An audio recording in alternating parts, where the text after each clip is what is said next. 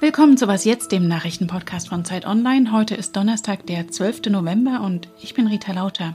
Wir sprechen heute darüber, wie die EU eigentlich den künftigen Corona-Impfstoff verteilen will und wofür die künftige US-Vizepräsidentin Kamala Harris eigentlich steht. Aber erstmal gibt's Nachrichten. Ich bin Christina Felschen. Guten Morgen.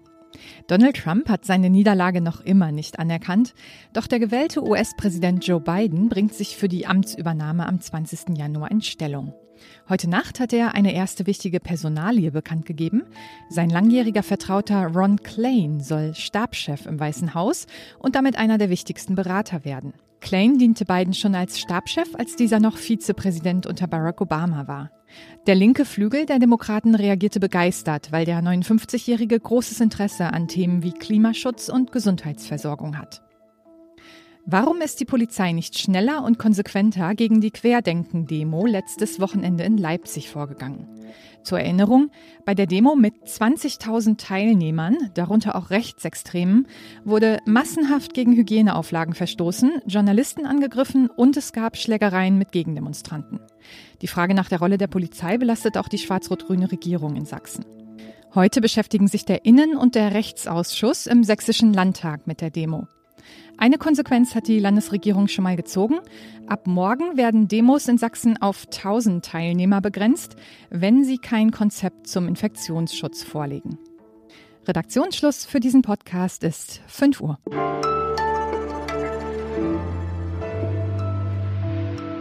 Mein Kollege Ole Pflüger hat Ihnen ja hier gestern schon im Flüsterton die Fortschritte bei der Entwicklung eines Impfstoffs verkündet. Das ist nämlich ein ganz seltenes Exemplar hier. Das ist eine gute Nachricht zur Corona-Krise. Doch weniger leise läuft die Diskussion ab, wer jetzt zuerst an den Impfstoff gegen Covid kommt. Bundesgesundheitsminister Spahn wird nicht müde zu betonen, woher dieser Impfstoff stammt. Als deutscher äh, Bundesgesundheitsminister, es freut mich natürlich sehr, dass es ein deutsches Unternehmen ist, ein deutsches Forscher- und Entwicklerteam, ein deutsches Biotech-Unternehmen. Dass Deutschland damit auch als erstes Zugriff auf den begehrten Stoff bekommt, ist aber überhaupt nicht ausgemacht. Die EU-Kommission hat nämlich gestern einen Liefervertrag mit den Entwicklerfirmen BioNTech und Pfizer gebilligt über bis zu 300 Millionen Impfdosen. Und heute berät das EU-Parlament über den Zugang zu Corona-Impfungen, für uns beobachtet von Georg Blumer in Brüssel. Bonjour. Bonjour. Georg, die EU-Kommissionspräsidentin von der Leyen hat angekündigt, sobald der Impfstoff auf dem Markt sei, werde er überall in Europa verteilt. Und sie hatte schon bei ihrer Rede an die Union im September vor Impfstoffnationalismus gewarnt. Vaccine nationalism puts lives at risks. Only vaccine cooperation saves Lives. Wie soll das jetzt funktionieren? 300 Millionen Dosen reichen doch für 450 Millionen Einwohnerinnen und Einwohner bei weitem nicht aus, zumal wenn zweimal geimpft werden muss. Ja, vielleicht reichen die 300 Millionen aber für alle Krankenschwestern in der Europäischen Union und alle Ärzte. Das ist zumindest der Plan in Brüssel und dass es eben wirklich gleichzeitig an alle Mitgliedsländer, wenn es da ist, verteilt wird und auch jedes Land entsprechend seiner Bevölkerung gleich viel Dosen bekommt.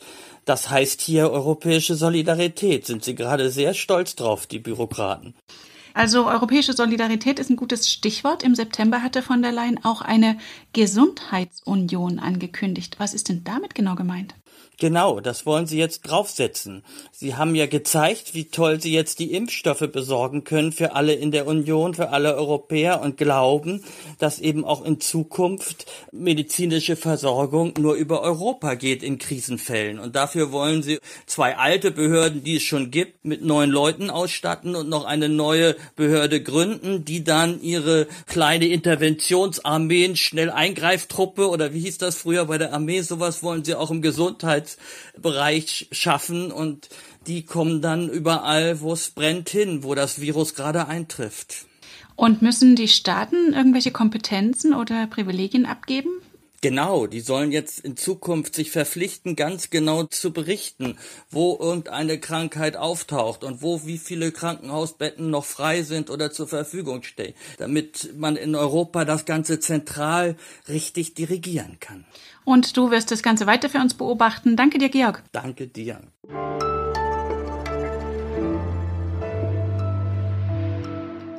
Und sonst so? Diesen Namen werden wir uns merken. Özlem Türeci, etablierte Krebsforscherin und Abteilungsleiterin bei BioNTech, die entscheidend an der Entwicklung des Corona-Impfstoffs beteiligt war. Und selbstverständlich kennt auch Google Türeci, allerdings bis vor wenigen Tagen in der Vorschau ausschließlich als Ehefrau von Firmenchef Ur Shahin. Im Infokasten nach der Google-Suche wurde die Medizinerin nämlich im ersten Satz so beschrieben, ihr Mann dagegen als Vorstandschef von BioNTech.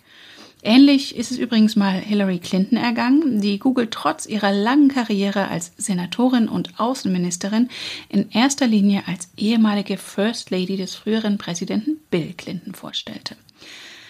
Vielleicht brauchen diese Google-Algorithmen ja nur mal Nachhilfe von Softwareentwicklerinnen.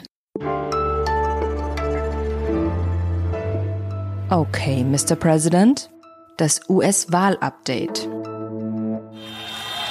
But while I may be the first woman in this office, I will not be the last. Ein historischer Sieg war es bei der Präsidentschaftswahl in den USA, nicht nur weil die Wahlbeteiligung so hoch war wie noch nie, sondern auch weil mit Kamala Harris die erste Frau und auch die erste schwarze Frau das Amt der Vizepräsidentin übernimmt. Doch eigentlich wollte sie diesen Job ja gar nicht. Sie wollte selbst Präsidentin der USA werden. Meine Zeitkollegin Samiha Shafi hat Kamala Harris getroffen und sie porträtiert. Hallo. Ja, hallo.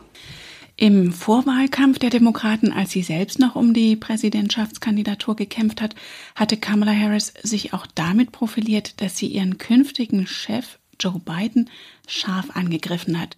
Aber wofür steht sie eigentlich? Was waren ihre Kernthemen? Das ist eine ausgezeichnete Frage, die Kamala Harris selbst im Wahlkampf leider nicht so richtig beantworten konnte. Und das ist auch ein Grund dafür, weshalb ihre Kandidatur, die so vielversprechend begonnen hatte, dann zwei Monate vor den ersten Vorwahlen ziemlich kläglich gescheitert ist. Sie gilt als Frau der Mitte, als eher gemäßigte Liberale, also politisch näher an Joe Biden zum Beispiel als Bernie Sanders. Aber was das im konkreten Fall nun heißt, bleibt bei ihr oft ein bisschen unscharf. Also es ist klar, Bernie Sanders zum Beispiel steht für eine Krankenversicherung für alle. Er will entschlossenen Klimaschutz. Elizabeth Warren, ebenfalls eine Mitbewerberin im Wahlkampf, kämpft für eine gerechtere Wirtschaft. Aber was genau Kamala Harris' zentrales Anliegen ist, fällt den Wählern schwerer zu beantworten. Sie selbst hat mal versucht, ihr Programm als 3 Uhr morgens Agenda zu beschreiben. Alle Themen, die Amerikanern um 3 Uhr morgens den Schlaf rauben, wolle sie angehen. Aber das kann natürlich vieles zugleich sein. Das können Jobs sein, Gesundheit, Polizeigewalt, Klimawandel. Das alles hat dazu geführt, dass Leute, die ihr wohlgesonnen sind, sagen, sie sei eine Pragmatikerin, also unideologisch, lösungsorientiert und ihre Kritiker aber sagen, sie ist eine Opportunistin. Was ist denn jetzt von ihr als Vizepräsidentin zu erwarten? Wird sie da mehr Profil entwickeln können und vielleicht irgendwann beiden im Amt nachfolgen können? Das Amt des Vizepräsidenten oder jetzt der Vizepräsidentin ist ja traditionell eher eine dekorative Rolle. Vizepräsidenten sind dazu da, zu repräsentieren, die Politik des Präsidenten mitzutragen. Da ist es nicht ganz so leicht. Es gab in der Vergangenheit auch Ausnahmen. Dick Cheney zum Beispiel war ein sehr mächtiger Vizepräsident. Und es ist in diesem Fall möglich, dass auch Kamala Harris ihre Rolle anders ausfüllen kann, weil sehr wahrscheinlich ist, dass ihr Chef Joe Biden nur eine Amtszeit absolvieren wird. Und da wird sie natürlich versuchen, sich in Stellung zu bringen, um möglicherweise in vier Jahren dann gewählt zu werden als Präsidentin. Bevor sie in die Politik ging, war Kamala Harris Staatsanwältin in Kalifornien und sie selbst sagt, sie habe das System, den institutionellen Rassismus von innen reformieren wollen. Wie gut ist denn ihr das tatsächlich gelungen? Ja, das ist natürlich ein hehrer Anspruch und zugleich eine nahezu unmögliche Aufgabe für eine einzelne Person. Und die Bilanz äh, von Kamala Harris als Staatsanwältin ist dann auch umstritten. Kritiker zu ihrer Linken weisen darauf hin, dass sich in ihrer Zeit als Bezirksstaatsanwältin zum Beispiel in San Francisco der Prozentsatz der Verurteilungen stark erhöht hat, innerhalb von drei Jahren von 52 auf 67 Prozent. Und bei Menschen, die wegen Drogendelikten verurteilt worden sind, ist die Rate sogar von 56 Prozent auf 74 Prozent gestiegen. Und von diesem Anstieg der Verurteilungen waren überproportional viele Schwarze betroffen. Kritiker sagen also, sie hat das Problem eher verschärft. Und dein Porträt von Kamala Harris ist in der neuen Zeit zu finden. Ich verlinke es auch in den Show Notes. Danke, Samia. Danke dir. Das war's für heute mit Was Jetzt. Heute Nachmittag liefere ich Ihnen gern noch das Update nach. Einstweilen erreichen Sie uns unter wasjetzt.zeit.de. Am Mikrofon für Sie war Rita Lauter. Danke fürs Zuhören und wenn Sie mögen, bis nachher.